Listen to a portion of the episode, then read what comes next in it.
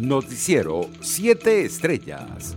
Dos venezolanos que se encontraban desaparecidos luego del derrumbe del edificio Champlain Towers en la localidad de Surfside en Miami-Dade el pasado jueves fueron localizados sin vida este domingo, tal y como lo confirmó el dirigente de Primero Justicia en Estados Unidos, Brian Finseltop. Se trata de León Olikovich y Cristina Beatriz Elvina, indicó el dirigente político en sus redes sociales, al tiempo que expresó sus profundas condolencias y apoyo para sus familiares y amigos. Un llamado a revisar su decisión de incluir la vacuna cubana en pruebas Abdala como mecanismo de prevención del COVID-19 en el país, hizo la organización no gubernamental Médicos Unidos por Venezuela al gobierno de Nicolás Maduro en vista de que aún no ha sido autorizada por la Organización Mundial de la Salud. Por su parte, la vicepresidenta Delcy Rodríguez confirmó 1.286 nuevos contagios y 13 víctimas mortales por coronavirus en las últimas 24 horas en Venezuela. El total de casos de COVID-19 en el país ascendió a 269.635 y el de fallecidos se ubicó en 3.068. Juan Guaidó aseguró que el acuerdo de salvación nacional se diferencia de los procesos de negociación anteriores, porque en este caso la comunidad internacional forma parte integral de la iniciativa. En medio de numerosas denuncias en redes sociales sobre posibles irregularidades, Nicolás Maduro felicitó este domingo al Partido Socialista Unido de Venezuela por la jornada de postulación de precandidatos para las elecciones primarias de cara a los comicios regionales y locales de noviembre. El primer vicepresidente del PCV, Diosdado Cabello, informó que el partido contabilizó 21.153 postulados de cara a las elecciones primarias que se realizarán el 8 de agosto. Internacionales.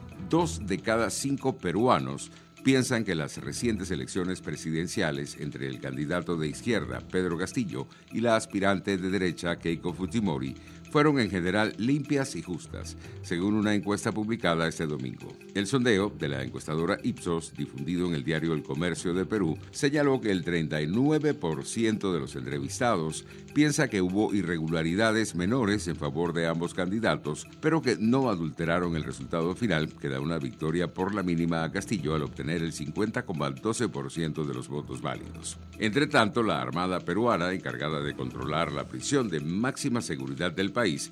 Se encuentra en el centro de la polémica tras revelarse las múltiples llamadas realizadas desde esa cárcel por Vladimiro Montesinos para presuntamente conspirar contra los resultados de las elecciones presidenciales. Desde el teléfono del centro de reclusión de la base naval del Callao, el superasesor del expresidente Alberto Fujimori entre 1990 y el año 2000 realizó numerosas llamadas para supuestamente aconsejar que se intentase sobornar a los magistrados del Jurado Nacional de Elecciones con el fin de beneficiar a Keiko Fujimori. En otras noticias, el primer ministro de Luxemburgo, Xavier Bettel, dio positivo este domingo por coronavirus dos días después de la cumbre de jefes de Estado y de Gobierno de la Unión Europea celebrada en Bruselas. Fuentes del gobierno luxemburgués aseguraron que ningún otro dirigente participante en la cumbre está entre sus contactos estrechos, ya que se hizo uso de mascarilla y se respetó la distancia social, según recoge el portal político EU. Se da la circunstancia de que Bettel tenía ya administrada la primera de las dos dosis de la vacuna de AstraZeneca, pero dio positivo en un test rápido que se hizo él mismo, luego confirmado con una prueba PCR. Economía.